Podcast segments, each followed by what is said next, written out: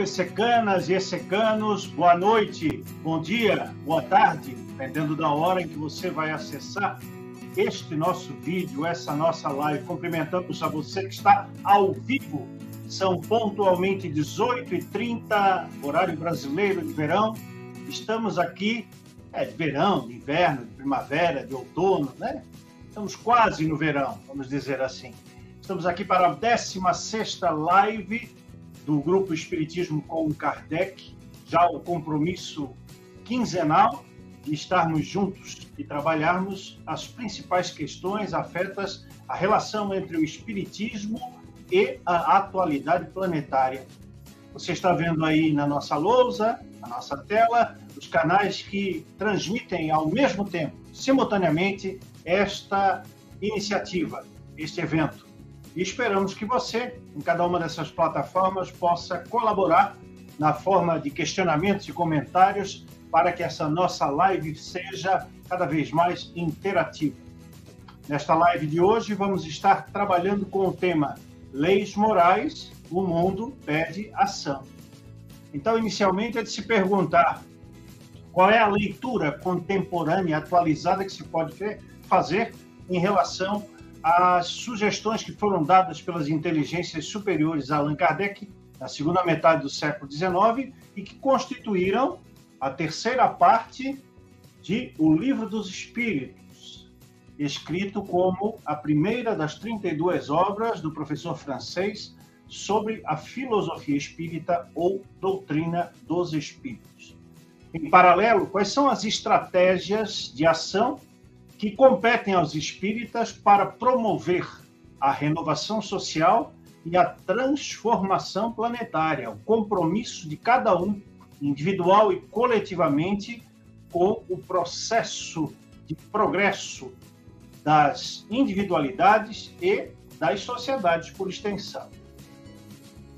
E também como é que nós podemos entender o processo de regeneração da humanidade, a partir da ideia de que todos nós participamos de um processo e esse processo precisa ser viável.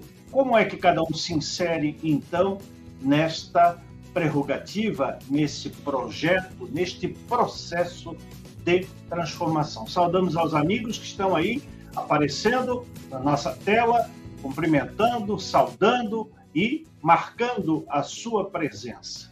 Hoje é uma live, como costumamos dizer aqui no Conselho de Gestão do ECK, das internas. Ou seja, são dois participantes, além de mim, que fazem parte da diretiva do ECK e que, portanto, vão descortinar o tema, trazendo a contribuição do Grupo Espiritismo com Kardec para a análise desta questão principal. Vamos então pedir para tocar os clarins para receber a nossa convidada especial, que é a palestrante, que é aquela que vai nos levar é, o tema de maneira principal, Cláudia Jerônimo. Vem para cá.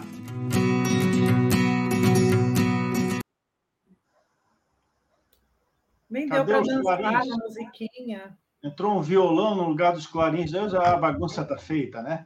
É, Oi, Claudinha, tudo bem? Seja bem-vinda mais uma vez à bancada mais alegre e mais festiva da internet mundial. Boa noite, obrigada, obrigada, Marcelo, obrigada pelo elogio, obrigada por trazer o tema. Realmente, hoje está uma bagunça, porque eu não estou lá, né, nos bastidores, então Vou precisar analisar, vocês vão fazer direitinho. Olha lá, tá vendo? Uma coisa de louco. Mas eu estou feliz por estar aqui espero que a gente faça aí um debate bem gostoso. Que bom. A Cláudia é formada em secretariado, atuou, atuou algum tempo na área e atualmente trabalha na área administrativa de uma automecânica. É oradora, expositora e orientadora de grupos de estudos espíritas.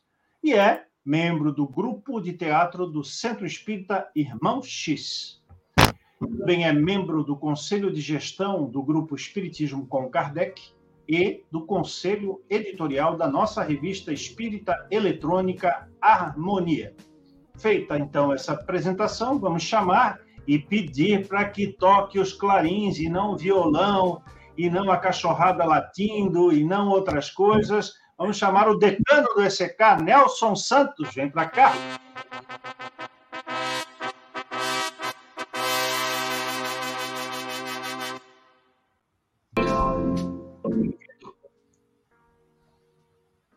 Está mutado.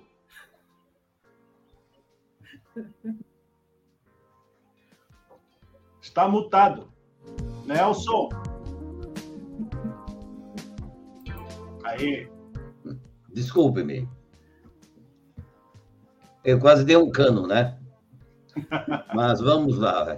Estamos felizes aqui de estar presentes para nós discutirmos mais uma numa live os ensinos do nosso mestre Kardec. Muito bem, o Nelson é bacharel em economia, é estruturador imobiliário, é estudioso espírita, livre pensador e apaixonado pela área de humanidades. Também é membro do Conselho de Gestão do ECK e do Conselho Editorial da revista eletrônica Harmonia.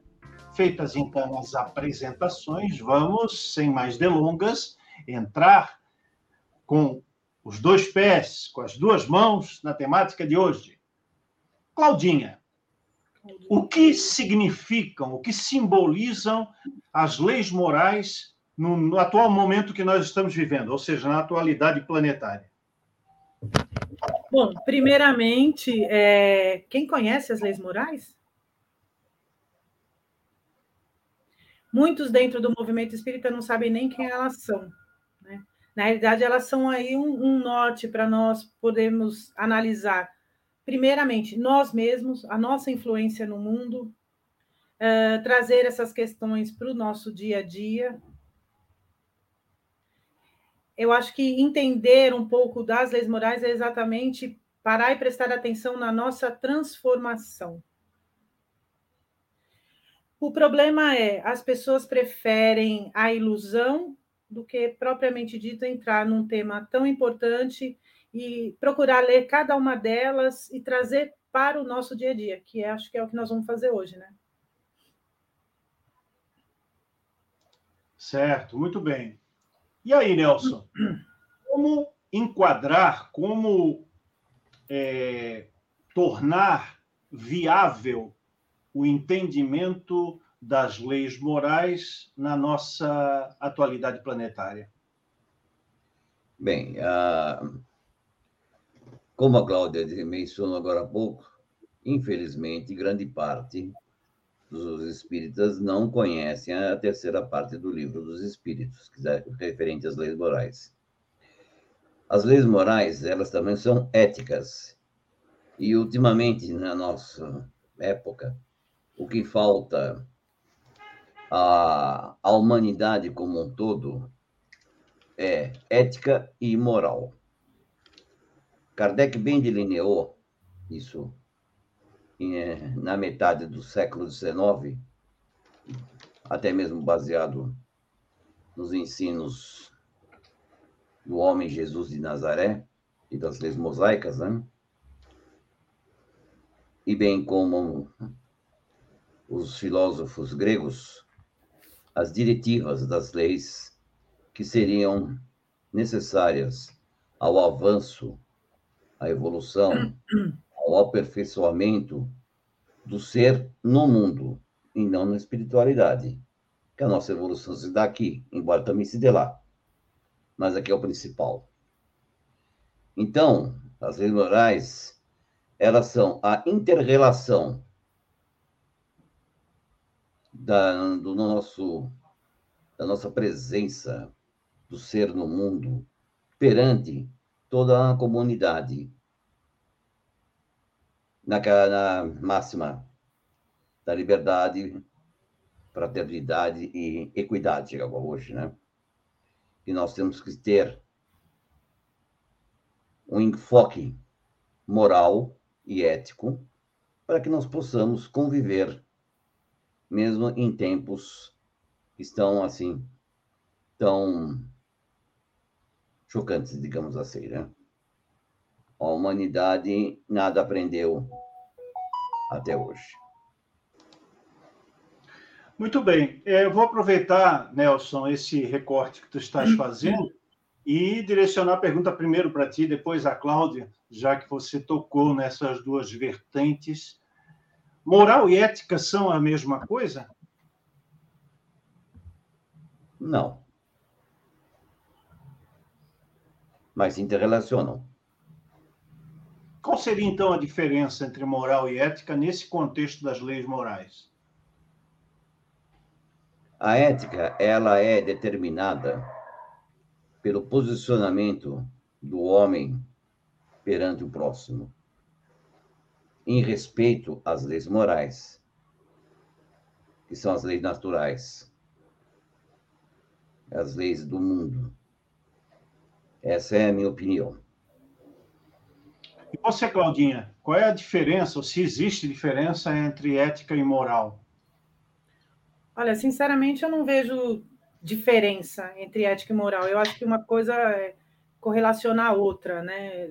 É, é, muito difícil você falar de moral sem ética, ou se falar de ética sem moral. Eu, é, eu acho que as duas andam juntas. Nós temos que pensar muito bem é, em olhar para nós mesmos, ver a nossa moral, o que, que nós precisamos nos melhorar para poder passar para frente a ética, ser ético. Eu vejo assim. Legal esse contorno. É, acho que as suas ponderações, a tua e a do Nelson, elas são complementares. E aí eu queria jogar um pouquinho de tempero nessa conversa para ver se vocês concordam com essa analogia, essa construção filosófica que eu vou fazer agora. É... Pode-se dizer que a moral seja um atributo individual e a ética seja um atributo coletivo, Cláudia? Vamos lá. É... Sendo ético, sendo moral, tem que começar do individual para poder partir para o coletivo. Eu acho que as duas coisas têm que ser individuais e coletivas. Não, não vejo diferença. Uhum. E para ti, Nelson? É, como você expôs, Marcelo, e a Cláudia também, a ética e a moral se interrelacionam. Mas a moral, ela é intrínseca ao ser, ao indivíduo. Ela é individual, é o entendimento do ser. E a ética é a relação, a correlação da moral com os próximos, com os outros, perante a sociedade, a comunidade, etc.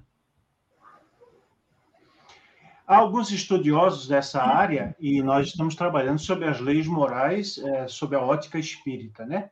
Mas alguns estudiosos na área costumam comparar esses dois conceitos exatamente é, na forma de círculos concêntricos. A moral como um elemento menor e que, portanto, pode ser variável. Vou dar um exemplo pueril.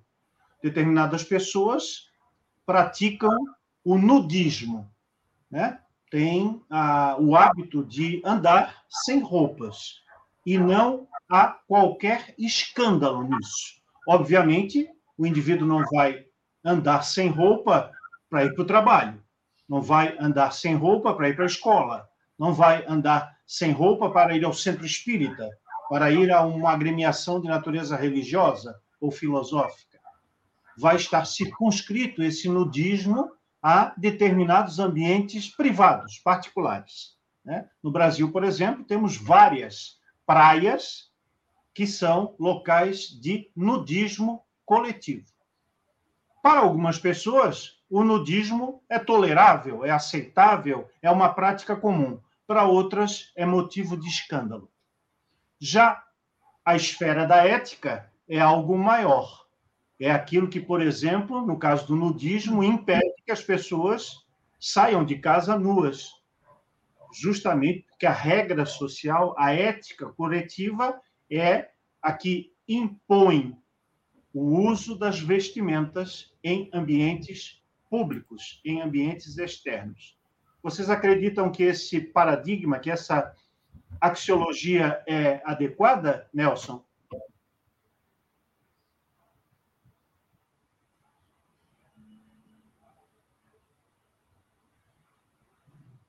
Continua mutado. Perdoe-me. Eu acredito que possa haver uma correlação nisso. Mas são. Além de ética e moral, entra muito também na região, no conservadorismo, nos hábitos e costumes. Isso é um leque muito grande de interpretações. Depende muito de quem vê e de quem sente. E você, Cláudia? Eu concordo com o Nelson. É, depende muito do momento de vida, como que você vê, como que você é, vai se modernizando à medida que o mundo está se modernizando, né? As coisas estão se ampliando.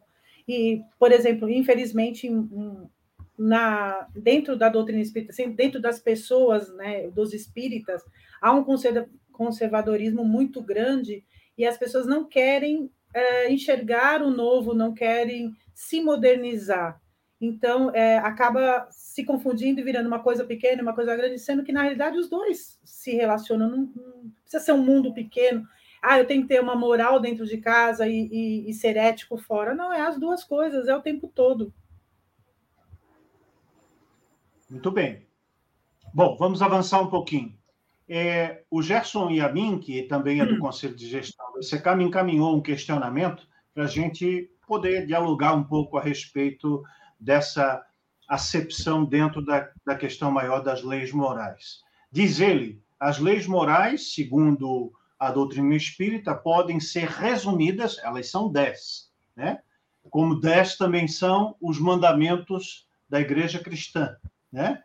Então, é, a filosofia espírita diz que as dez leis morais podem ser resumidas em uma delas: a lei de justiça, amor e caridade. Essa, segundo os espíritos, é a lei mais importante porque resume todas as demais. E ela ensina que todos os homens, todos os espíritos, são iguais perante Deus e devem ser tratados todos com amor, com respeito e com solidariedade. Diz também a doutrina espírita, Cláudia Nelson, que as leis morais, ou as leis de Deus, estão escritas na consciência do espírito, mas necessitam ser postas em prática, entendidas, praticadas. Nesse sentido, desse entendimento das leis, qual seria a ferramenta essencial para o nosso progresso individual e coletivo? O que acha, Cláudia? Primeiro, é, ler as leis morais, estudar, entender e começar a aplicar a nós mesmos. Aliás, antes de aplicar em nós, trazer para os nossos tempos, entender o que os espíritos de Kardec quiseram dizer ali, trazer para o hoje. Poxa, o que, como que eu posso, é, vamos falar da Lei de Justiça, Caridade e Amor, inclusive lá tem aquela questão 886 que é incrível, que fala exatamente do entendimento da caridade, como Jesus é, falava ou entendia. Mas antes de mais nada, se eu não ler, se eu não conhecer, se eu não entender, se eu não estudar, se eu não trazer para o nosso dia a dia, como que eu vou, vou trabalhar e vou passar para frente e vou uh, fazer algo ou, como uma palestra, né? Como que eu vou falar disso se eu não vivencio, se eu não entendo? E é o que nós falamos agora no começo. Muitos espíritas nem sabem que elas existem, ou se sabe, existe, é, falam só de uma ou de outra, onde coloca a moral que eles entendem. Só isso. Né? Então, sem fazer tudo isso, não, não tem como. E aí, Nelson, como é que nós vamos é, descobrir qual a ferramenta essencial para o nosso progresso a partir dessa informação dos espíritos sobre as leis morais. Bem, é... primeiramente, o ser humano tem que se conhecer. A estudar, sim, mas ele tem que se conhecer ele tem que ter empatia, ele tem que ter amor, ele tem que ter compreensão. Sendo o amor o mais importante, porque Sem o amor não há caridade, sem o amor não há fraternidade, sem amor não há justiça e não há igualdade. Então, o homem, ao longo do seu, do seu caminhar, moralmente, ele vai evoluindo por força, até mesmo da inter-relação com o próximo, com a sociedade, com a coletividade, com os grupos. E ele acaba se apercebendo, ao, ao modo que ele vai evoluindo moralmente, que ele precisa praticar justamente a ética, colocar em funcionamento, colocar em aplicação. Porque se ele quer se melhorar, e se ele quer melhorar o seu círculo, o seu grupo, onde se insere, a, se insere na sociedade, ele tem que se aperfeiçoar. Mas ele precisa sentir isso. Ele precisa compreender a extensão de uma palavrinha pequenininha chamada amor. Muito bom, muito bom esse, esse, essa troca de passes aí que nós estamos fazendo. E penso eu que a principal ferramenta, como disseram os próprios espíritos, amparados em conhecimentos ancestrais, é como acabou de dizer o Nelson, o conhecimento de si mesmo. Né? Quando no oráculo de Delfos estão inscritas algumas informações e Sócrates aproveita-as para a sua pedagogia, para a sua cátedra, ele informa que o conhece a ti mesmo é a primeira das grandes tarefas do indivíduo, porque sem se conhecer, nós não podemos saber os nossos limites, sabemos aquilo que estamos em busca e como realizar esse processo de aperfeiçoamento. Muito, muito boas, muito complementares as colocações de vocês. Temos uma pergunta da plateia, do Felipe Paco, podemos colocar na lousa. Ele pergunta, Nelson, por que, havendo tanta informação espiritual na atualidade, a humanidade se encontra numa condição pior?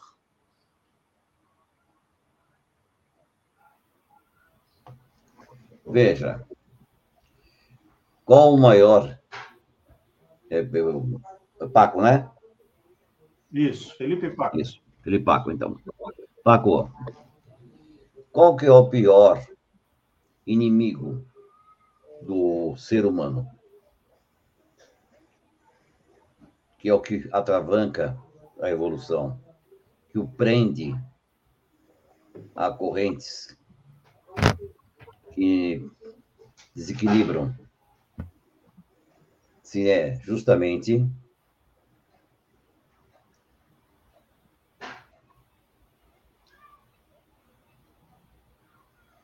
Desculpe-me. Então, continuando. Se é justamente o quê? Orgulho e a vaidade. Esses são os dois grandes inimigos da evolução do homem, do ser humano. E nesse nosso planeta, que nós estamos, ele ainda é um planeta de regeneração. E a evolução, como nós sabemos, não é idêntica em todos nós. Alguns mais, outros menos. Embora haja prevalência do déficit moral e ético no ser humano. Então, é isso que causa os grandes embates como estamos vendo recentemente nessas duas guerras que nós estamos enfrentando. Aí o pessoal diz, ah, mas a guerra da Ucrânia com a Rússia e a guerra do Hamas com Israel. Mas não precisamos ir longe, é só atravessarmos a esquina. A guerra está no nosso quintal.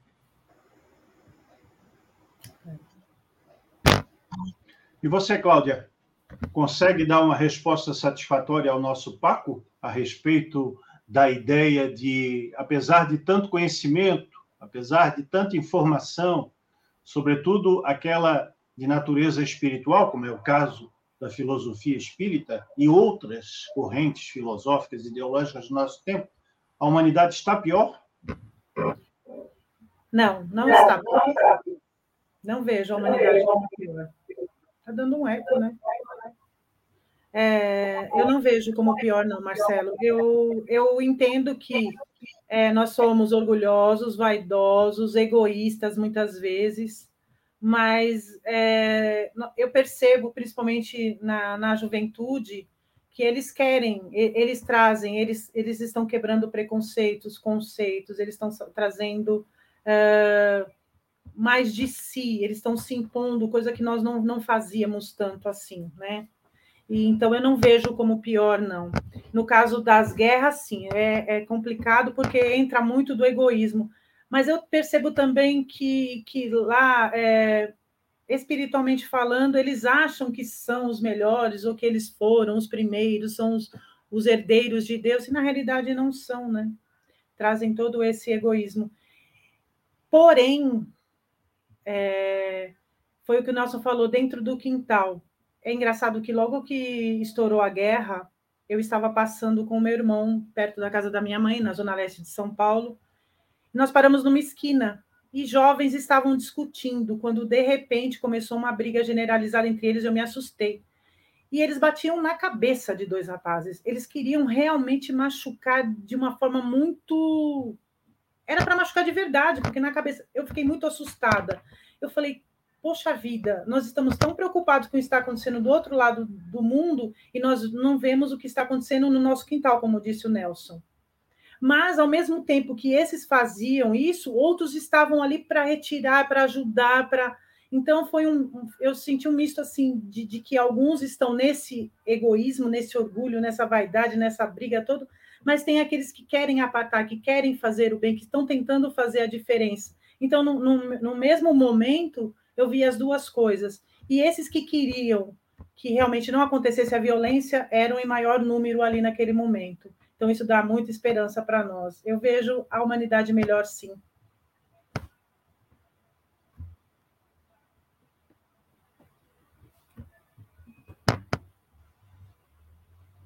Está desligado, Marcelo. Obrigado. Além da, da, excelente informação que vocês trouxeram ao responder a pergunta do Paco, é necessário também fazer uma outra contextualização que é, nos dá uma ideia um pouco diferente é, do mundo hoje é, em relação ao mundo 30 anos atrás, 20 anos atrás, 50 anos atrás, 100 anos atrás, que é justamente a era cibernética, a era da informática, a era da comunicação dinâmica e instantânea. Né? E isso nos dá, às vezes, uma noção imperfeita, precária, de que, em razão de termos a informação disponível, e quando falamos de informação, é, falamos das questões que chegam instantaneamente até nós, e o conhecimento das coisas e dos fatos negativos acaba sendo mais reverberado do que os fatos positivos, nos dá uma noção um pouco precária de que hoje estamos pior do que ontem. Se os nossos meios midiáticos divulgassem na mesma proporção, ou pelo menos em uma grande quantidade, os feitos positivos da humanidade, as obras do bem, como esse exemplo que a Cláudia acabou de demonstrar no cotidiano simples das nossas relações e convivências, nós poderíamos ter uma ideia mais acurada do atual estágio da humanidade, em que, como em tempos anteriores, coexistem espíritos de diversos níveis, de diversas classificações éticas, de diversos graus na chamada escala espírita dos itens 100 e seguintes de O Livro dos Espíritos. Vamos avançar um pouquinho mais. É exatamente o, o tema que o Nelson já introduziu quando falou do conflito, dos conflitos, né? sobretudo os dois maiores que estão ocorrendo atualmente, que seria a guerra entre Ucrânia e Rússia e a guerra entre Palestina e Israel, ou entre grupos separatistas e grupos é, extremistas é, nesta última quadrância. Então, é, parece que as questões morais elas ficam é, mais em evidência entre os debates dos espíritas quando nós estamos nessa ambiência de grandes eventos ou de eventos catastróficos ou de eventos de dificuldade de convivência e de entendimento entre pessoas e povos. Então, Nelson e Cláudia, nesses momentos, como o atual, é muito comum que os debates acirrados em ambientes espíritas, sejam eles presenciais ou virtuais, acabam sendo, acabem sendo permeados por ideias de retrocesso. E isso é muito perigoso. Como conviver, então, com isso e promover nas ambiências espíritas, Cláudia, tanto as virtuais quanto as presenciais, debates mais equilibrados e que saiam desse lugar comum do achismo. Não, o culpado é a Rússia, o culpado é a Ucrânia, o culpado é o Hamas, o culpado é Israel, ou é a Palestina, ou é a ONU, ou é o imperialismo americano. Como sair desse lugar comum para promover na ambiência espírita, em temas como esse, tratando de leis morais, um debate mais equilibrado e mais concorde com os ensinamentos espirituais? Bom, primeiro é o conhecimento, como eu já falei. Entender que, infelizmente, a humanidade está. A Terra está em transformação e a humanidade em transformação. Como você citou, nós temos espíritos de todas as ordens, né? de, de, de, de várias ordens aqui que estão em aprendizado. Nós estamos todos em aprendizado. Entender que, na realidade, todos eles estão errados. Todos. Por quê? Agem por egoísmo né? Agem porque querem alguma coisa, porque não entendem que se, se, se ajudassem mutuamente, a, a Terra estaria num patamar muito melhor do que está hoje, né? Então, o que, que a gente procura trazer? Positividade, né? Fala, não, vamos fazer o seguinte: não temos a lei de adoração, não podemos pedir? Vamos pedir que se amenize tudo isso. Ficar parando de ver tanto sofrimento, só verem sofrimento. As pessoas, tem pessoas dentro do espiritismo que ficam 24 horas vendo o que está acontecendo nessas guerras para poder trazer dentro da casa. Ou então ficam vendo vídeos na internet, porque fulano falou que essa guerra quer dizer isso, cicrano falou que quer coisas absurdas estão sendo ditas aí na internet. E a gente fala, primeira coisa, parem de ver essas coisas. A mídia imediata, imediática, como disse o Marcelo, traz coisas horrorosas. Não, vamos ver exatamente o que quer dizer Vamos entender o que está acontecendo de verdade. Vamos, vamos parar e analisar. Espera aí, está todo mundo errado. O que deveria prevalecer é o quê? A palavrinha que o Nelson falou, o amor. Então vamos falar de amor. Vamos parar para analisar o que está acontecendo, mas pensar assim, não, vamos enviar amor, o nosso sentimento, e vamos transferir isso para o nosso ambiente, primeiramente.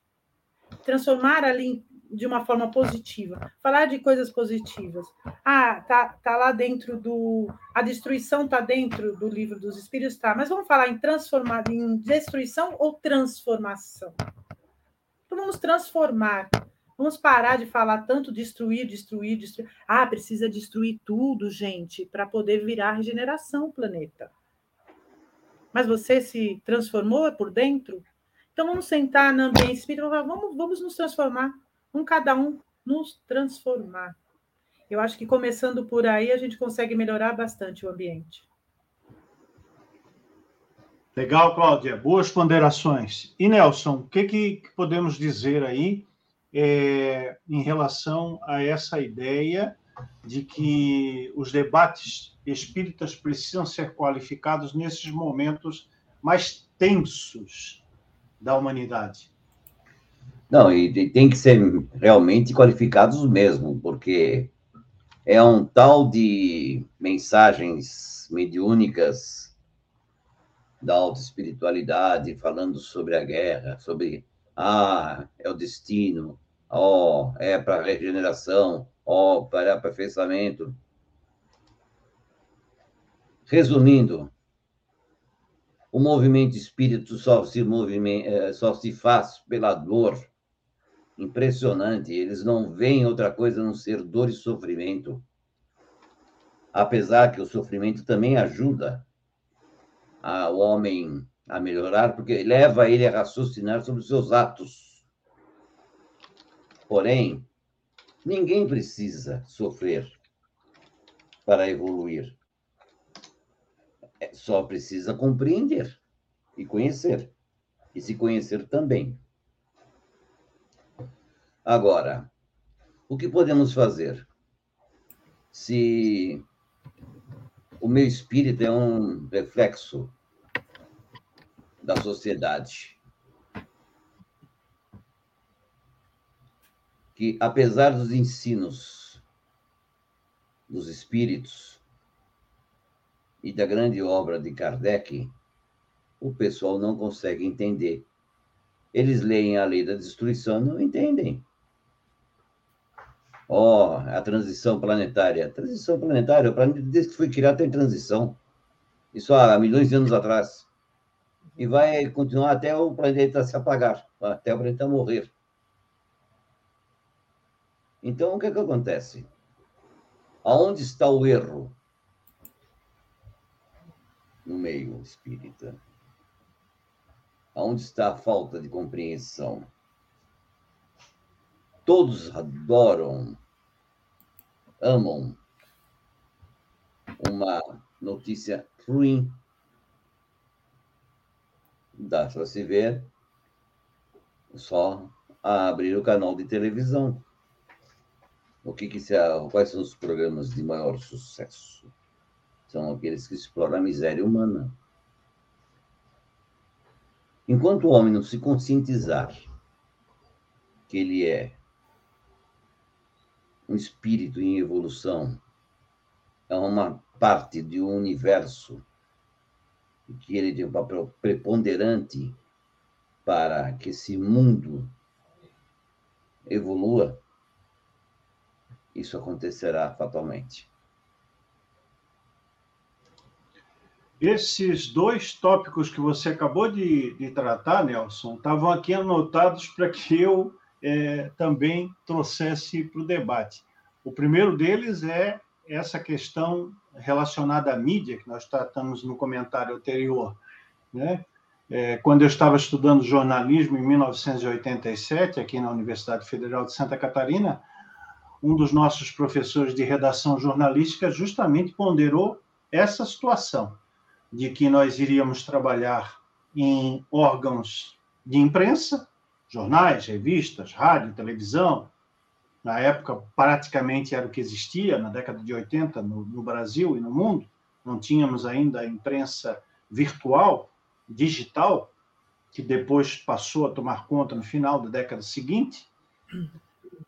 Ele nos alertava sobre nossas, as nossas escolhas éticas. Se nós quiséssemos trabalhar com o ruim, o violento, o pesado, nós teríamos campo de trabalho. Se nós quiséssemos trabalhar com um equilíbrio entre o ruim e o bom, também teríamos um certo número de veículos interessados nessa nesse contrabalanceamento. Mas se nós quiséssemos trabalhar apenas com o lado bom da humanidade, só se nós nos dedicássemos a periódicos, órgãos de imprensa localizados em determinadas esferas da sociedade, como, por exemplo, as igrejas, como, por exemplo, é, grupos filosóficos. Não teríamos mercado na chamada imprensa em geral. E o segundo tópico que você acabou de colocar é exatamente esse bordão que reverbera indevidamente no meio espírita, dizendo: oh, não, mas agora o planeta está em transição Estamos em momento de transição para a era de regeneração. Olha só, cara pálida, o momento de regeneração para o momento de transição para a era de regeneração começou na exata situação, no exato momento em que o planeta deixou de ser mundo primitivo e passou a ser provas e expiações. No primeiro dia das nossas existências na Terra, como planeta de prova e expiação, começou a transição para a etapa posterior, que ainda não chegou e que parece bastante distante, que é o terceiro do degrau dos mundos habitados, que é o mundo regenerativo ou de regeneração. Então, não é agora que a transição está se processando, quando o Nelson bem colocou. Ela já vem há séculos. Ela já vem atravessando desde que a humanidade superou aquela, no caso da, da, do planeta Terra, aquela fase antiga, a fase do homem das cavernas, e se tornou um ser civilizado. Aí já estamos caminhando a passos largos no futuro regenerativo de todos nós. Bom, vamos seguir um pouquinho. Vocês falaram aí de conservação e destruição, né? Eu preparei uma, uma questãozinha que eu acho que já foi mais ou menos é, tratada, principalmente pela Cláudia, né? Eu perguntaria a vocês, para que respondam é, diretamente, sem rodeios. É real, é realidade que as leis de destruição e de conservação caminham mesmo lado a lado, Nelson?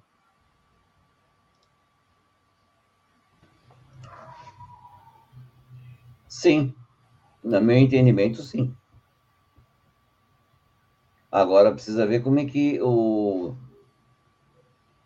o enfoque geral, o meio encara isso. Como é que o meio encara a destruição como, como instrumento de aperfeiçoamento? Ou o pessoal entende que a lei de destruição refere-se apenas à aniquilação? Não. A destruição não se refere só a material. A lei de destruição refere-se à parte de destruição dos instintos primitivos também. Dos instintos que prejudicam a evolução do homem, a compreensão dele. E a conservação, obviamente, você tem que ter um certo grau de cuidado de conservação se você quer prosseguir na sua missão ou na sua vivência. Depende do grau da encarnação. E aí, então, Cláudia, você tem que ter um certo cuidado. Essa, essa ideia, então, da destruição e da conservação, posso dizer que são duas faces de uma mesma moeda? Sim, eu encaro como, como são causa e efeito. Tá, tá mutado. Olha, como eu vejo a destruição como transformação, eu acho que andam juntas sim. E quando nós estamos transformando, por exemplo, na conservação, eu vou fazer uma pergunta para a galera aí da internet. Quem aqui recicla o seu lixo?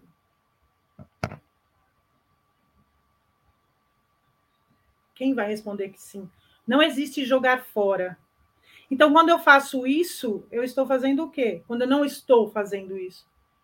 Eu não estou destruindo? Não existe jogar fora. Você joga fora de dentro da sua casa, mas você não joga fora do planeta. Aliás, o planeta Terra está um grande lixão em torno dela, vocês sabem disso, né? Por causa de satélites e restos de, de naves e escambau. Estamos num grande lixão. Então, para eu poder transformar, eu tenho que conservar. Então, elas estão totalmente relacionadas. Não digo nem reciclar, que aí já é um, um estágio um pouco mais adiantado, né, Cláudia? É, existem grupos, existem ONGs, existe é, a própria participação do poder público para o processo da reciclagem. É, a dissertação de mestrado da, da nossa Júlia Schultz trabalhou essa ideia da reciclagem com os catadores de material reciclável aqui em Florianópolis, lembrando, mas pelo menos separar o lixo, né, o orgânico do inorgânico, é o mínimo que nós podemos fazer para contribuir com a preservação do meio ambiente. Né? Temos aí a ideia de pequenas ações que são muito úteis para a nossa espiritualização, primeiro individual e depois coletiva. Vamos seguir um pouquinho, o debate está bom. Vamos trabalhar com a lei de adoração, que foi citada por vocês também. Né? Eu, particularmente, acredito, Cláudia e Nelson, que a lei de adoração seja uma das mais difíceis, não de entender, mas de vivenciar. Parece simples, né? já que, em geral, as religiões ou os religiosos praticam a adoração genuflexória a Deus, no sentido de Deus ser um ente, quase sempre em formato humanoide, antropomórfico, um, um ser que nos julga permanentemente, que aplica a sua justiça pelas próprias mãos e que estaria nos observando nos mínimos cantos da nossa casa, em qualquer lugar onde nós estivéssemos.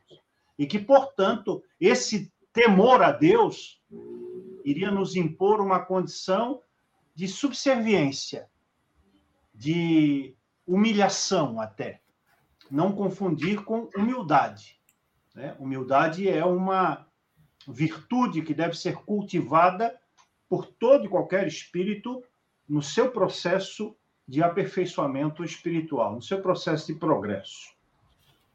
Então, e aí vem a pergunta, Cláudia, a adoração entre os espíritas parece repetir a adoração vigente nas outras igrejas e religiões, todas elas respeitáveis. Não estamos aqui fazendo crítica a nenhuma delas. Estamos apenas dizendo que a adoração dos religiosos é diferente da adoração que abre a terceira parte do Livro dos Espíritos, quando Kardec enuncia cada uma das dez leis morais.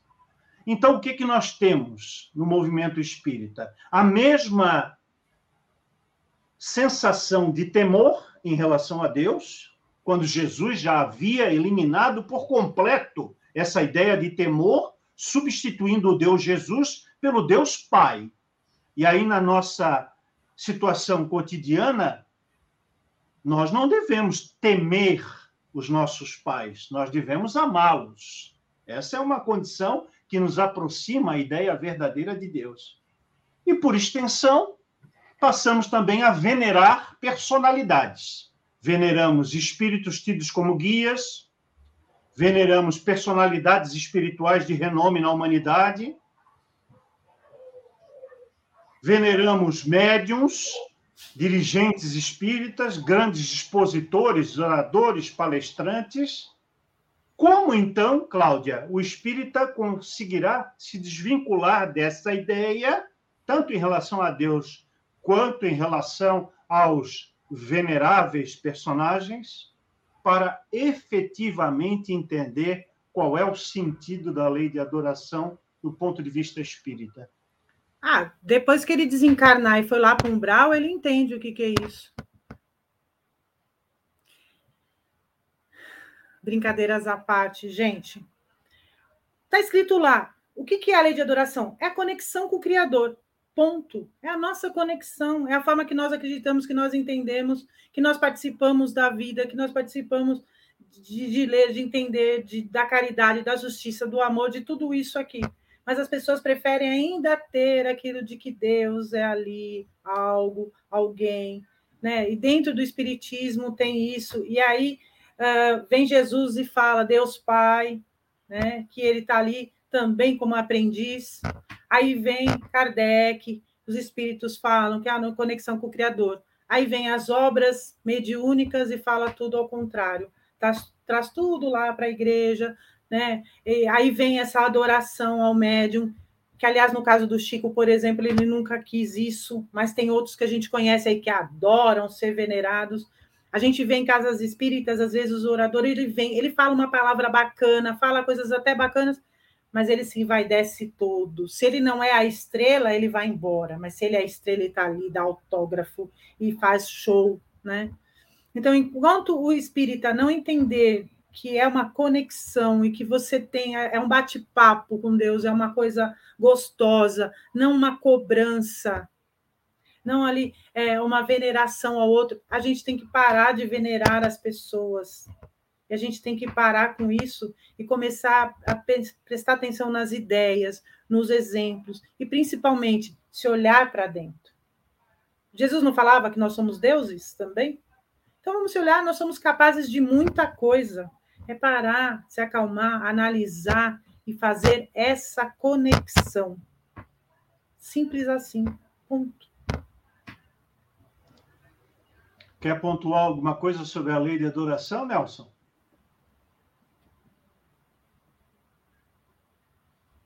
É, praticamente pouco posso acrescentar, a não ser apenas reforçar o que foi dito Uh, o que é adorar? É prestar reverência. Mas, acima de tudo, adorar é amar. Se eu não me amo e não amo, e não amo os outros, e somos criatura, como vamos amar o Criador? E Deus é o princípio, a causa primeira. Está lá. Primeira pergunta do livro dos Espíritos. Ele é o motor que gerou. O resto efeito.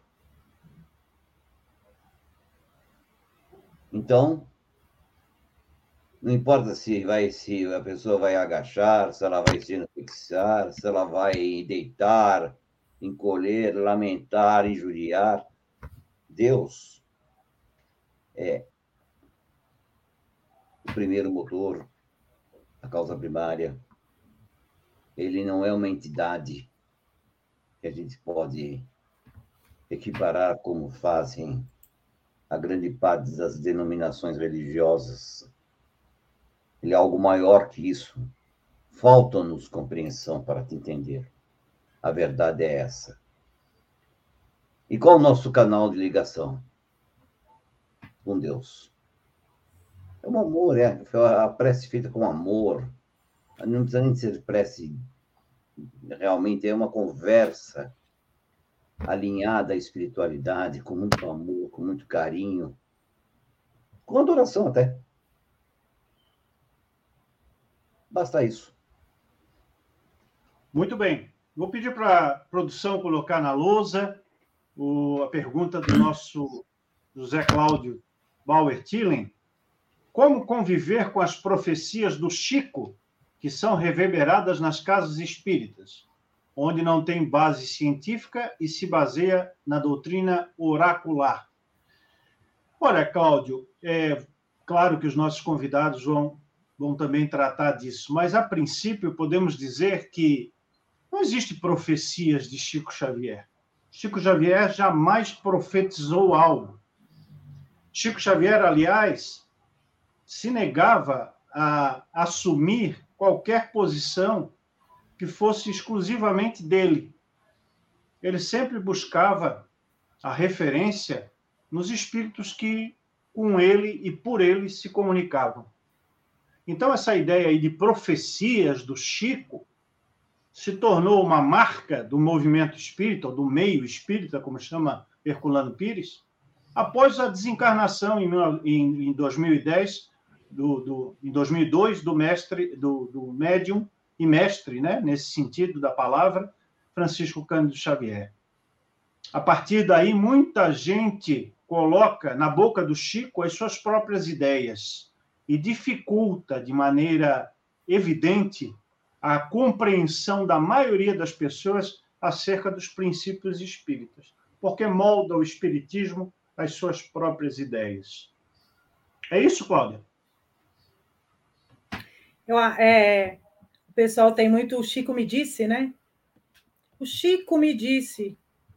Primeiro que você foi o que você falou, ele sempre usava na, no plural, né? Nós, os espíritos, né? É, é, eles me disseram, eles falaram, mas ele realmente não fez previsão alguma.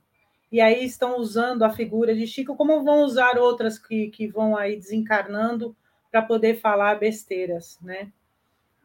Eu acho que eles deviam trocar o Chico me disse pelo exemplo de ser humano que foi o Chico. Quando as pessoas trocarem o Chico me disse pelo exemplo que ele foi como médium, como pessoa séria e de amor, não falamos de amor lá no começo, o Nelson não falou da palavrinha amor? Chico foi simplesmente amor. Por que, que nós não vemos esse exemplo? Ah, porque o sensacionalismo né, é muito melhor. Então vamos trocar o Chico me disse, o Chico previu, previsões de Chico, o que o Chico me ensinou de amor. Pronto, resolve tudo isso. Eu vou pedir para colocar na lousa também duas questões é, que são do mesmo tema, né? já falamos da lei de destruição, mas há é, duas ponderações que eu penso que são muito importantes para o enquadramento dessa questão da lei de destruição. É uma observação do nosso Wilson Custódio e outro da Maria Rosário Helvas, que também integram o Conselho de Gestão do ECK. O Wilson Custódio pergunta o seguinte, Nelson: a lei de destruição, é óbvio, faz parte das leis naturais. E o destruidor? Bem, está lá o motivo dos escândalos para explicar bem isso, né? Ai de quem o fizer. Você tem livre-arbítrio. Se você está causando destruição, você tem que assumir o ônus do que você fez. Porque vai haver ônus. Que não seja no plano material.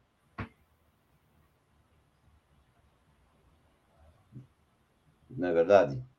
Vai ser no espiritual e vai voltar a ser no material. Porque, veja só, ao você causar a destruição, você pode estar contribuindo para o aperfeiçoamento? Essa é outra pergunta que a gente tem que fazer. Sim. Mas e a causa da destruição? Ela afetou o quê? Afetou quem? Ela corrompeu o quê? Por isso você é, é responsável. Você tem livre-arbítrio. Você o fez porque quis. Então assuma. Perfeito. Cláudio, eu vou para você a outra pergunta, que é a pergunta da Rosário. Né? Ela diz assim: a destruição feita pelo ser humano com fins lucrativos também conta? Foi o que o Nelson falou agora. E o livre-arbítrio? Né?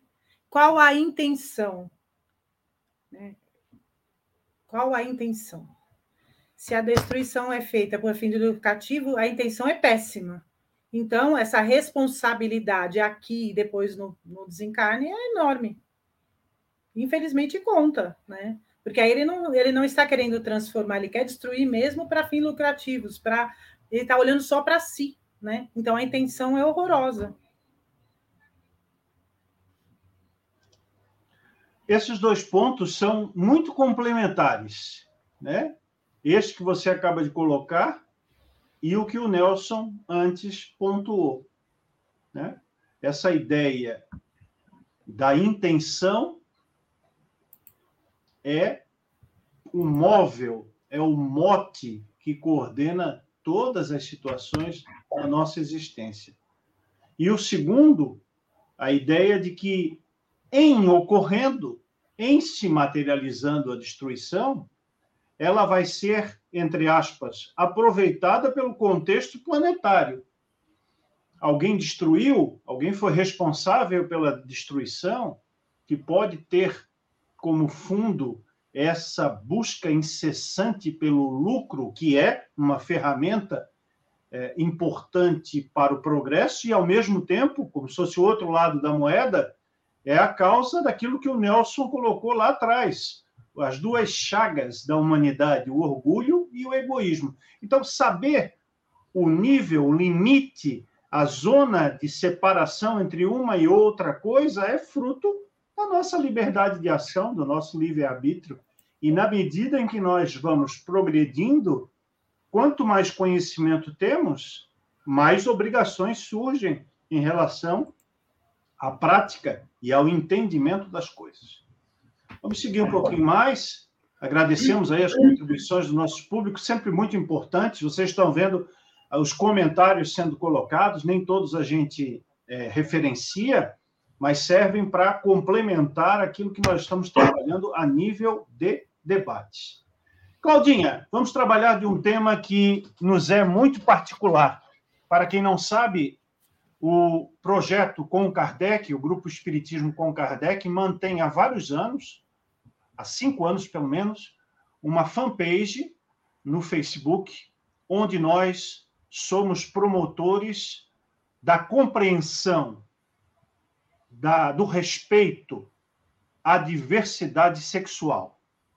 O ECK mantém a fanpage Rede Espírita contra a LGBTfobia.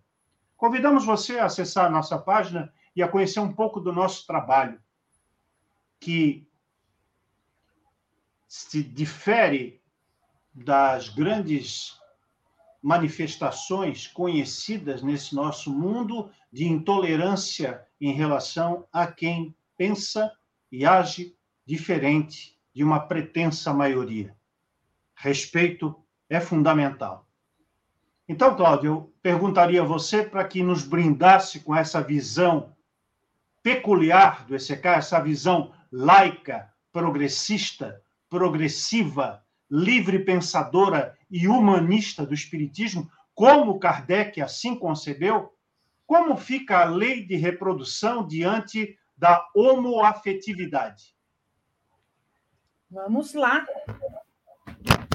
É, primeira coisa, vamos lembrar lá na pergunta, quando Kardec pergunta para os espíritos, a união de dois seres, a união permanente entre dois seres, né? É uma marcha para evolução da humanidade, ele não perguntou uma união entre um homem e uma mulher. Olha a lição que Kardec dá para os... Aí falam assim: Kardec está ultrapassado. Olha a pergunta, gente. A pergunta já é maior do que a resposta. E, e então, é, é, e essa união é uma união solidária, é uma união de amor, é uma união de compreensão. É, eu, eu me inflamo, né, quando eu falo desse assunto. Só que para a gente entender essa união entre dois seres, primeiro, os espíritas precisam parar e entender o que é gênero.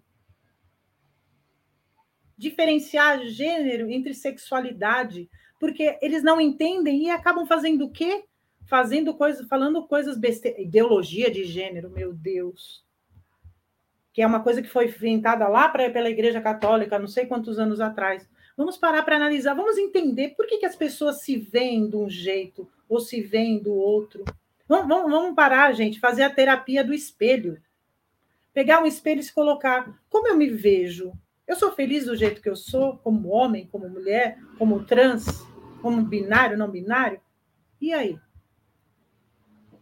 Ah, mas eu, e a pessoa, outra pessoa que se diz ser outra coisa, como será que ela se vê? Vamos parar para pensar, vamos nos colocar no lugar do outro. Respeitar a união homoafetiva. Lembrar do amor. Vamos voltar lá no começo, né, Nelson? Falar do amor. O amor simples. Eu tenho o direito de amar quem eu quiser, por que, que o outro não tem esse direito? Quem somos nós para dizer quem que o outro pode ou não pode amar.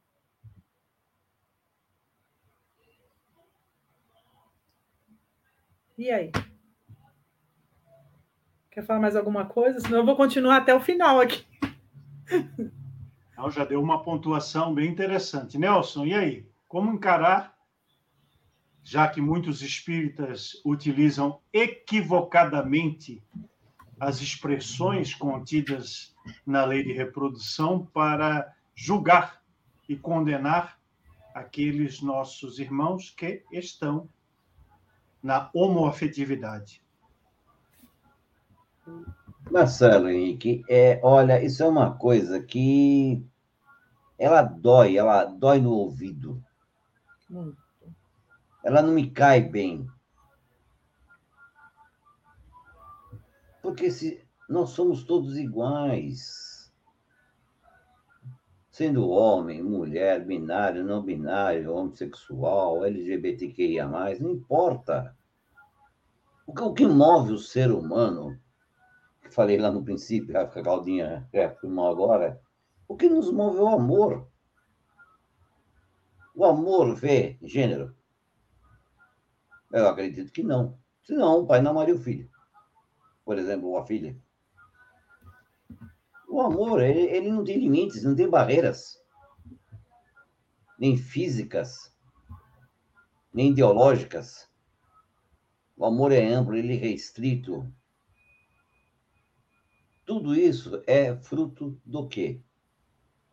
De um conservadorismo, de um atraso intelectual brutal. É de um medievismo, é uma coisa tão medieval, tão pré-histórica, que me, me, me custa comentar.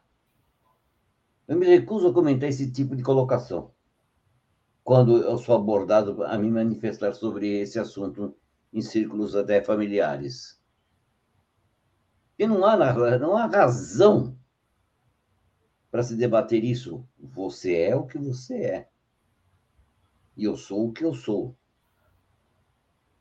O meu modo de agir, o meu modo de pensar, a minha moral, a minha ética, o meu id, meu superid, meu ego vai determinar. Não é minha condição física, minha condição corporal, e nem de gênero, nem sexual.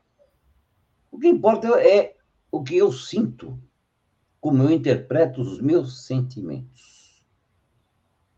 Como eu me interpreto, como eu me vejo. Vamos voltar àquela máxima: conhece a ti mesmo. Essa questão é muito importante e nós temos a liberdade aqui no ECK, você já sabe, você que nos acompanha há mais tempo e você que está chegando pela primeira vez, nós não nos furtamos a comentar nenhum tema que tenha amplitude, que tenha ressonância com o Espiritismo e as informações espirituais. Não há uma linha sequer na obra de Allan Kardec nas 32 obras que ele escreveu, que seja preconceituosa ou condenatória em relação à expressão da sexualidade como uma das vertentes do espírito encarnado, como uma das características da sua essência espiritual. Para aquelas pessoas que fazem os seus comentários enviesados a respeito do não cumprimento da lei de reprodução no caso de casais homoafetivos, nós damos sempre aquela outra ideia em contraponto. E as centenas de milhares de pessoas que, tendo escolhido, que tendo assumido uma condição de casamento heterossexual e que decidem não procriar, decidem não ter filhos, como ficaria perante a lei de reprodução? É. Esse é o paradigma inicial para que nós possamos trabalhar com a ideia inclusiva de compreensão, de acolhimento presente na filosofia espírita diferentemente de grande parte das religiões que convivem conosco neste quadrante evolutivo do nosso planeta. Vamos avançar um pouquinho, gente. Não, não peraí, peraí, peraí. Deixa eu falar um pouco mais sobre isso. Pode? É... No Brasil, gente, nós temos 5 mil crianças aptas a serem adotadas, aptas a serem adotadas, e mais de 30 mil inscrições para a adoção. E aí? Sabe por quê? A maioria dos casais héteros querem meninas, bebês, branquinhas. Agora vocês vão e analisem pela internet as adoções por casais homofetivos. Eles adotam irmãos, eles adotam crianças que tenham problemas de saúde. Eles geralmente não veem cor, gênero, raça e nada. Ah, tá aí na tela essa pergunta da Val. Aliás, a Val é, é, uma querida, ela dá aula junto com o meu querido Francisco, meu maridão, e ela entende muito de leis morais, viu? Muito mesmo, a Val. Uma pessoa incrível. E essa coisa do castigo realmente existe. O pessoal fala que é, abusou muito da sexualidade na outra vida. Aí hum. veio, com a, a é, veio com essa sexualidade agora para aprender a dar valor. Pois é, são doentes. Precisam da cura gay, gente. Pois é, alguns espíritas acreditam nisso. Infelizmente, nós ouvimos. Por isso, no curso preparatório, nós temos uma aula exatamente sobre sexualidade. E é aí que nós abordamos sexualidade, gênero, para que as pessoas entendam, respeitem e passem a ter outra visão sobre isso. E é o que ela falou: tantas crianças precisando de adoção. E quem que realmente mandou para adoção? A gente sabe a sexualidade das pessoas que deram à luz a essas crianças ou que abandonaram, porque falam do abandono que é da mulher, mas essa mulher provavelmente foi abandonada antes. Então nós temos que parar para pensar isso e quebrar. Não, não tem nada de doença. Aliás, volta lá na questão 200 do livro dos Espíritos. Eu adoro falar dela, né? O espírito tem sexo? E a resposta é: não como entendeis e nós não entendeis nada. Ponto. Muito bem. Feitos esses comentários muito oportunos acerca da relação entre a homofetividade e a lei de reprodução e a perspectiva sempre aberta e livre pensadora do respeito às opções, às escolhas e aos posicionamentos de cada um, Vamos trabalhar com outro tema também bem polêmico. Vamos trabalhar sobre a lei do trabalho. Meus queridos Nelson e Cláudia, pela lei do trabalho, conforme está na terceira parte dos livros dos Espíritos, todos devem ter, ao mesmo tempo, o direito e o dever ao trabalho. No entanto, no Brasil e no conjunto das demais nações civilizadas ou ditas civilizadas, o imperialismo econômico, a globalização e outras mazelas econômicos-sociais levam milhões, vou repetir, milhões de pessoas ao subemprego, quando não ao desemprego mas falemos especificamente do subemprego, onde o indivíduo não tem nem dignidade, nem garantia de direitos, nem respeito e muito menos uma remuneração justa. Elementos que formam o conjunto, o conceito de trabalho. Como encarar, então, Nelson, tudo isso e como deve ser o posicionamento dos verdadeiros espíritas, interpretando a lei do trabalho em relação ao desemprego, ao subemprego e ao desrespeito aos direitos trabalhistas presentes, sobretudo no Brasil, onde nós nos encontramos.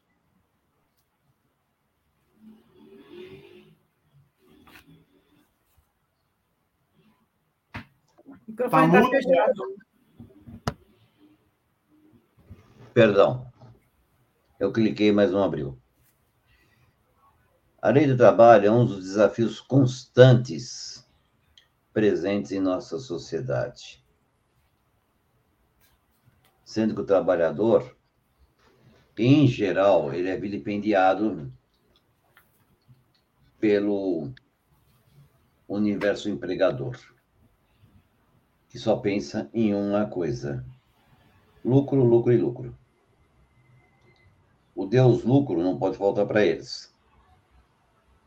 Não são todos assim, dona não palmatória. Mas a grande, a sua grande maioria. Temos na sociedade um sócio cruel e o atual presidente está tentando mudar, né, o Lula, que é o governo, que também não auxilia. Então, existem vários pontos. Eu não sou advogado especialista em direito, eu sou economista. Há vários pontos que são prejudiciais ao empregado. O surgimento dos sindicatos, isso deu-se primeiramente lá no estrangeiro, depois aqui com a industrialização no Brasil, foi onde se conseguiram grandes conquistas trabalhistas para o povo. Agora, espiritualmente dizendo e falando, o nosso trabalho tem que ser constante, inclusive para voltemos à, à pauta, o nosso aperfeiçoamento. Porque nós trabalhamos não só fisicamente, como mentalmente, mas nós trabalhamos espiritualmente em prol dos próximos, do próximo. Em prol do próximo, não tão próximo também. Porque tem que se haver. Vou voltar naquela outra história. A mola propulsora é o amor. Se você não tiver amor, você não há o que doar, o que fazer. Você vai se recusar a fazer isso. Se não tem amor, você vai se recusar. Isso cabe também na vida do trabalho. Se não houver assim um universo amparado pelo amor, como eu vou, como nós vamos trabalhar as relações empregador-empregado? Se não houver ética, moral, fraternidade, igualdade. Então está tudo justiça. Tudo está intrinsecamente amarrado.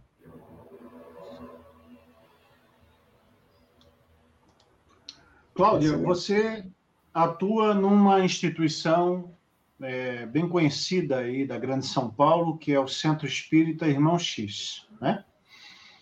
Nas atividades de educação, de exposição doutrinária, de estudos, de teatro. Como é a posição dos espíritas do irmão X para representar uma unidade espírita, uma instituição espírita, um centro espírita, como milhares que existem Brasil afora, em relação a essa questão do desemprego e do subemprego? O conceito comum é o de que todos estão aqui recebendo aquilo que lhe é de direito espiritual, ou seja, todos os que padecem do desemprego e do subemprego é porque, entre aspas, pediram para passar por isso? Vamos lá. É, o Centro Espírita Mão X ele tem um órgão assistencial chamado Vale dos Lírios. Ele fica numa região de Diadema, e é muito interessante, porque vamos começar pelas crianças. Existem, existe a creche, né, que traz as crianças, que foi inclusive algo que o Chico falou para o presidente da casa na época, tragam as crianças, porque as crianças, além de se alimentar e de ter o estudo, eles vão ter a moral e vão levar para os seus lares. Isso é muito interessante, né? E, além disso, existem, claro, o trabalho de alimentação, de cesta básica, né, de, de conversa, mas também tem voluntários que ensinam informática, artesanato, línguas, que também ajudam jovens e até pessoas mais velhas e crianças para poder conseguirem um emprego melhor, um trabalho. Além desse exemplo moral, também tem essa parte de ajuda ao trabalho, de vez em quando algumas palestras. Inclusive, essa parte de uh, artesanato, informática, muitos idosos estão aprendendo e ajudando na sua renda. Então, esse é um trabalho importante, porque não só ajuda no alimento, mas também a sair desse subemprego. Então, é, é muito interessante ver é, esse trabalho lá.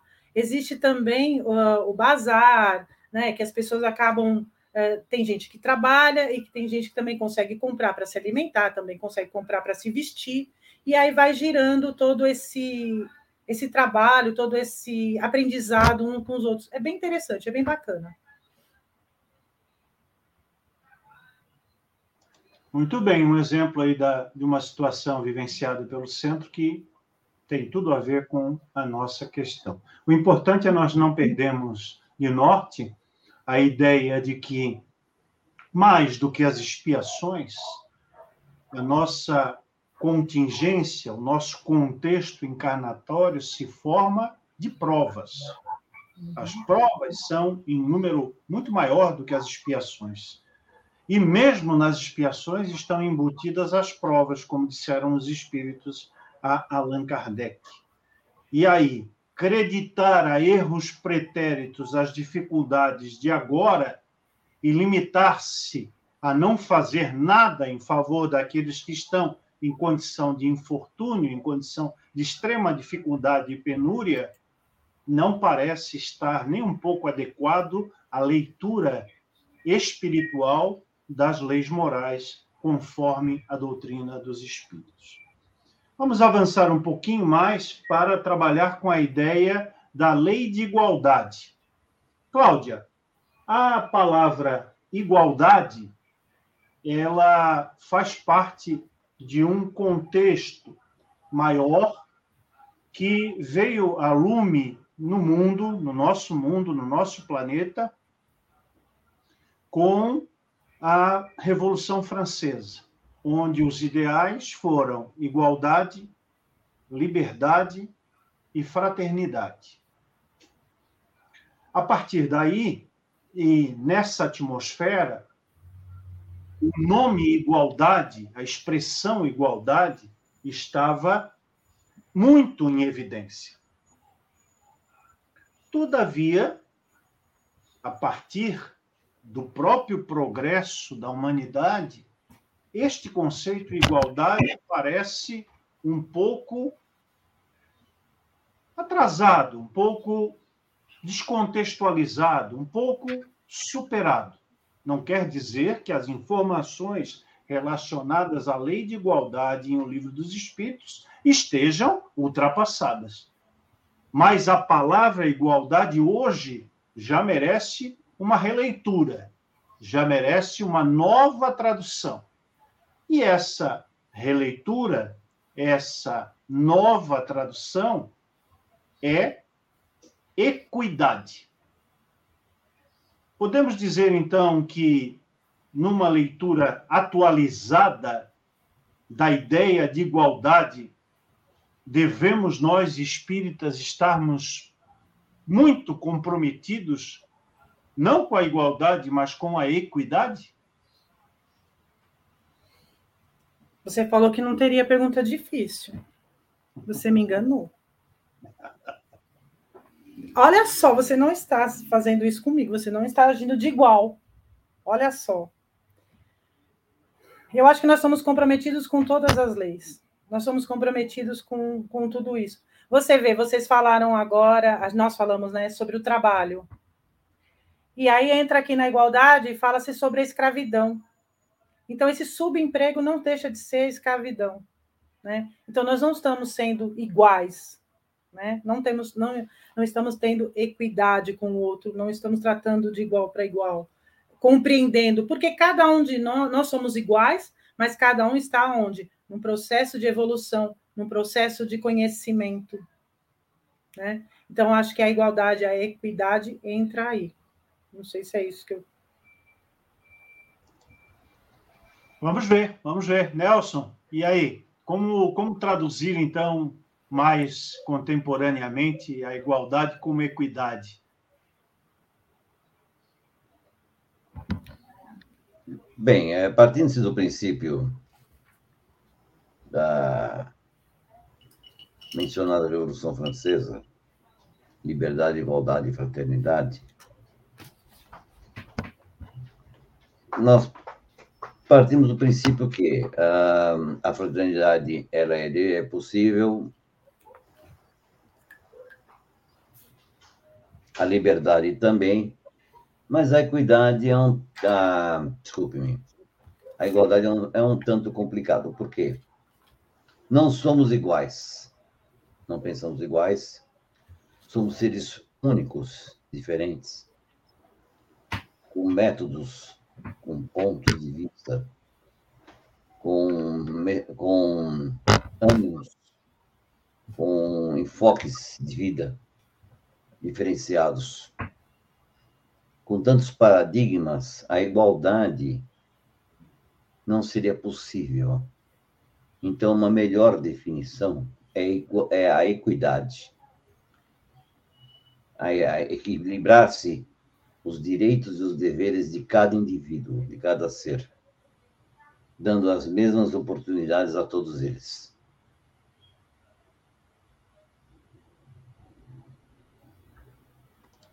Muito bem, esse conceito é complementar ao que a Cláudia colocou. Né?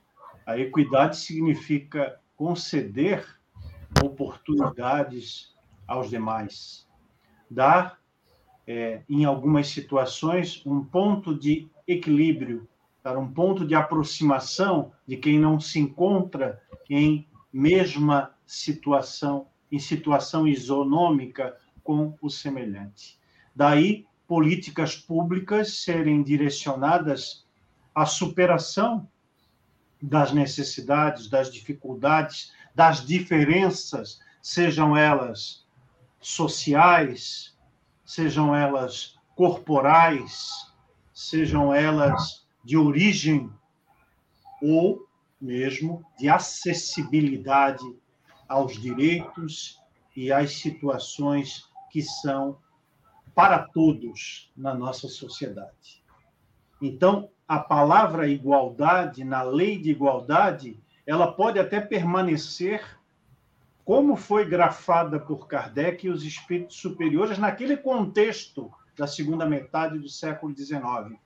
Mas não se trata mais da igualdade que era uma necessidade das civilizações daquele tempo de distribuírem de forma igual a questão dos direitos, em termos de que todos são iguais perante a lei, como está na nossa Constituição da República. Mas dar-lhe uma nova conotação, conotação no sentido de equidade, ou seja, nivelar, fazer ascender aquele que não se encontra numa condição de acessibilidade naquele momento. Meus queridos, nós vamos partindo para o encerramento da nossa live e, para esse encerramento, eu deixei uma questão que merece ficar reverberando quando nós encerrarmos mais essa qualificada live na noite de hoje. É a que diz respeito da lei de sociedade. A sociedade, Nelson e depois Cláudia, ela tem como raiz, tem como origem o núcleo social mais básico que todos nós integramos, a família. A partir desta noção, desse núcleo básico, nós chegamos ao ponto máximo da organização social humana, que é o conceito, para nós que estamos na Terra, de sociedade planetária a sociedade dos encarnados no planeta Terra no século XXI, no ano 2023. Este é, então, um identificador do conceito milenar e também cristão de fraternidade universal. Todavia, nos últimos tempos, aqui no Brasil, principalmente, nós é, tivemos momentos muito graves, muito difíceis. A nossa história político-social brasileira amplificou os preconceitos na forma de racismo, de homofobia, de transfobia, de xenofobia, de intolerância religiosa, de intolerância política, etc. Inclusive, no ano de 2022, todos nós somos testemunhas vivas dessa história. Nós tivemos um meio espírita dividido em disputas de ódio entre partidários de determinados grupos. Nelson, que sociedade é essa?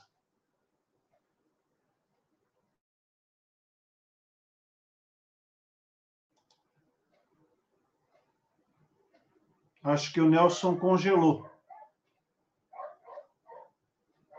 Quer começar, Cláudia? Enquanto o Nelson está com problemas técnicos? Que sociedade é essa em que vige esse tipo de prática? Vamos lá. Qual é o nosso grande obstáculo? É o orgulho e o egoísmo. Né? Então, cada um quer impor aquilo que acredita, aquilo que sabe, aquilo que quer. Né? É, eu falo que a nossa sociedade, né, é, a Terra é um grande condomínio. Então, se nós trazemos o planeta Terra para o condomínio, quem vive em condomínio para o nosso condomínio, começa a ver as diferenças, né? Você não pode, inclusive em grupos, você não pode falar de política, viu? Nenhum grupo. Nada. Vocês, para mim, estão congelados, está tudo bem? Ah, agora sim, o Marcelo se mexeu. Tá, desculpem, acabei me, me perdendo aqui. Então, é uma, a sociedade é uma ajuda mútua, né? Mas eu só vou ajudar aquele que pensa igual a mim. Só vou ajudar aquele que trabalha como eu, aquele que tem a mesma linha religiosa ou não do que eu. Então, isso daí adoece a, a, a sociedade. Então, como que nós vamos conseguir viver a equidade ou a igualdade, a liberdade, a, a reprodução, a, é, acreditar num Deus, se eu tenho que impor na sociedade aquilo que eu acredito. E aí vive como nós vivemos nesses últimos anos aí exatamente, né? Intolerância religiosa, intolerância de, de como eu quero viver, como eu sou. E eles estão trazendo isso para hoje em dia, infelizmente, nós vemos aí que estão querendo voltar, votar em leis absurdas para tirar direitos que já foram aí é, conseguidos. Né? Então, o que, que nós queremos? Né? Qual é o preço disso tudo? Nelson, agora voltou, né? Abre teu microfone aí para poder responder essa questão. Que sociedade é essa principalmente considerando aí a ambiência espírita que viveu esses tempos de intolerância e ainda vive, porque nós encontramos essas manifestações de preconceitos diversos, infelizmente, nas casas espíritas, nos grupos espíritas. Que sociedade é essa? Olha, vamos colocar assim. Uh, o espírita não entendeu até agora o que é ser espírita. O espírita não conhece o espiritismo. Como falava o professor Herculano. Ele é desconhecido. Esse é o primeiro ponto. O segundo ponto é o atraso espiritual do ser. Porque o que é política? O que é ser o, o ser humano é um ser político.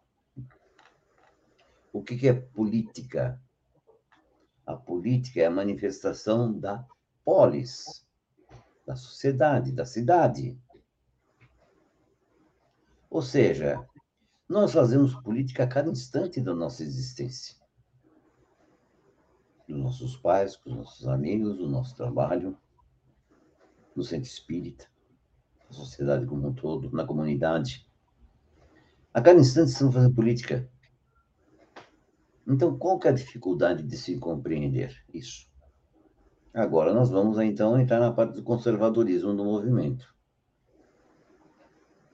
O movimento espírita em si, as bases, ele é herdeiro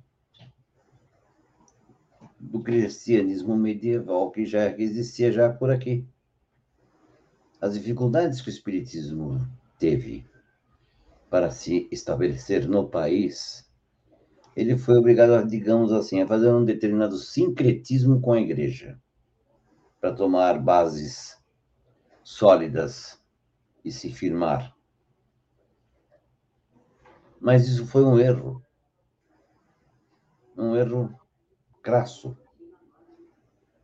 Destruiu toda a doutrina, na verdade. Ele eliminou o cerne, o âmago do pensamento kardeciano.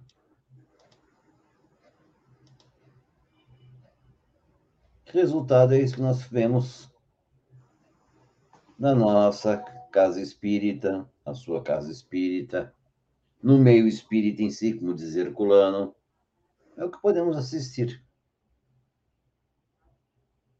Uma falta de compreensão generalizada. Eu ia citar uma coisa no outro bloco, mas eu vou colocar esse aqui. É sobre a igualdade. Uh, vocês devem conhecer. Existe uma obra cinematográfica que chama Trilogia das Cores que eles fazem a ligação entre uh, os ideais da revolução, a fraternidade, a igualdade e a liberdade, com as cores da bandeira da França. E é muito interessante, porque eles colocam assim, que a fraternidade é vermelha, a liberdade é azul, a igualdade é branca por que elas têm essas cores? Para refletir. Filosófica essa última ponderação, hein? Vamos analisá-la depois com, com acuidade, com carinho, né? cada um com a sua possibilidade de ter a lembrança dessa live e a meditação sobre os pontos que foram levantados, não só nessa questão sobre a lei de sociedade, mas em todas as demais que você nos ajudou a fazer em mais uma live, a 16 ordinária desse ano de 2023 do grupo Espiritismo com Kardec. Vamos deixar então aí o espaço para a despedida, para a manifestação derradeira dos nossos debatedor e convidada nessa noite. Nelson, as suas considerações finais. Eu agradeço a todos por terem acompanhado a nossa live. Esperemos, esperamos, aliás, desculpem, que tenhamos sido de auxílio à compreensão e entendimento e, inclusive, a ampliação dos horizontes. É, nós consideramos que estamos realizando o nosso papel como espírito que somos. Esperemos poder contribuir para um espiritismo laico de livre pensamento humanista. Que nós possamos difundir essas ideias na sociedade. Que nós possamos criar instrumentos necessários para que sejamos uma sociedade feliz. Boa noite. Muito bem, Nelson. Agradecemos mais uma vez a sua qualificada presença na nossa bancada. E lembrando sempre que o ECK é um grupo de estudos aberto 24 horas por dia. Lá, todos os dias, nós colocamos temas, textos, ponderações, perguntas, para que os interessados possam debater à luz da doutrina espírita, com equilíbrio, com respeito, com fraternidade, como se fosse um centro espírita presencial. Fica aí o nosso convite. Você que está nos canais do YouTube e ainda não conhece o nosso grupo no Facebook, www.facebook.com/groups barra Espiritismo com Kardec. E para você conhecer um pouquinho mais sobre o nosso trabalho, está aí passando o nosso endereço, concardec.net.br, onde estão todos os trabalhos que o ECK desenvolve desde 2017 a serviço de um espiritismo, como disse o Nelson, laico, livre pensador, humanista, progressivo, progressista. Um abraço, Nelson. Fica lá na sala do chá para nós podermos daqui a pouco fazer um encerramento. Claudinha, é com você as tuas considerações finais. A nossa, minha querida amiga Debinha Uiuiui, falou, citou Renato Russo aqui, no Que País é Este? E eu tinha preparado aqui para falar sobre ele quando o sol bater na janela do seu quarto. E ele fala num trecho assim: a humanidade é desumana, mas ainda temos chance. O sol nasce para todos e só não sabe quem não quer. Depois ele fala uma coisa que eu vou deixar duas perguntas, duas questões. A primeira, ele fala assim, ó, até pouco, pouco tempo atrás, poderíamos mudar o mundo. Quem roubou nossa coragem? E aí, eu também queria deixar para que as pessoas lessem a questão que eu já tinha citado antes, 886 do Livro dos Espíritos, que ele pergunta qual o verdadeiro sentido da palavra caridade, como entendia Jesus. Mas faça essa reflexão não de você para com os outros, faça essa reflexão de você para você mesmo. Qual o verdadeiro sentido da caridade quando nós nos olhamos? Para depois nós olhamos para o outro. Beijo para todo mundo. Muito bem, Claudinha. Com certeza essas duas mensagens finais vão ecoar também nas nossas consciências e nos nossos corações. Agradeço uma vez mais pela tua luminosa presença, pelos comentários, pelas respostas, pelos enquadramentos que tu nos trouxesse nessa tarde e noite e que nós possamos ter outras oportunidades aqui na bancada do ECK de convivência e de estudo à luz do pensamento de Allan Kardec. Fica um pouquinho lá na sala do chá para que nós possamos fazer o encerramento. É isso aí, minha gente. Nós trouxemos hoje uma visão mais contemporânea acerca das necessárias leis morais que continuam sendo o farol, a baliza para nortear os nossos passos, as nossas atitudes, as nossas convivências, os nossos relacionamentos. Que você tenha entendido muito bem a nossa proposta e que, longe de darmos as últimas palavras e a resposta para todas as dúvidas que afligem a humanidade, e em especial o meio espírita, que elas sirvam de ponto de partida para novos entendimentos, outras lives, outros debates, seja aqui no Espiritismo com Kardec, seja na instituição, no grupo espírita presencial de que você faz parte. Ficamos muito felizes com a sua presença, que engrandeceu, através de comentários ou de questionamentos, o nosso trabalho em mais um Embalos de Sábado à Noite do ECK. Esse já consagrado espaço de fraternidade, de entendimento, de estudo, de respeito e de atualização dos conceitos espíritas para que eles fiquem sempre em permanência, como bem recomendou Allan Kardec, que nós continuássemos consultando os espíritos, que nós continuássemos utilizando o nosso raciocínio aplicado para o entendimento das informações que vêm através dos médiums e daquelas que fazem parte da nossa natureza humano-corporal, da nossa natureza planetária. Exercer esse trabalho de crítica, de exame, de racionalidade e de bom senso. E, sobretudo, que nós continuássemos acompanhando também o progresso das ciências, para que o Espiritismo não se tornasse desatualizado ou obsoleto à medida em que os próprios homens, os espíritos encarnados, com os seus talentos, como disse o Magrão, Jesus de Nazaré, empregassem esses talentos a serviço da própria humanidade. E aí, a pergunta final, que vai ficar para que você medite nesse início e final de noite do dia 28 de outubro de 2023, é: se para as leis morais o mundo pede ação, qual é a sua ação?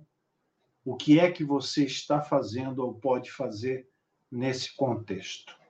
No mês de novembro, teremos novamente duas lives ordinárias que estão sendo preparadas com muito carinho. E não se esqueça, no mês de dezembro estaremos aí com mais um LIP, o quinto Fórum do Livre Pensar Espírita, que é um encontro de personalidades do meio espírita para debater aqueles temas mais pungentes, aqueles temas especiais que fogem da nossa programação ordinária e que merecem uma atenção, um cuidado, um zelo, um interesse ainda mais específico.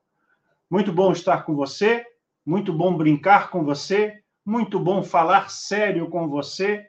O ECK vai se despedindo dessa noite de sábado para nos encontrarmos de novo no mês de novembro. Um abraço. Tchau.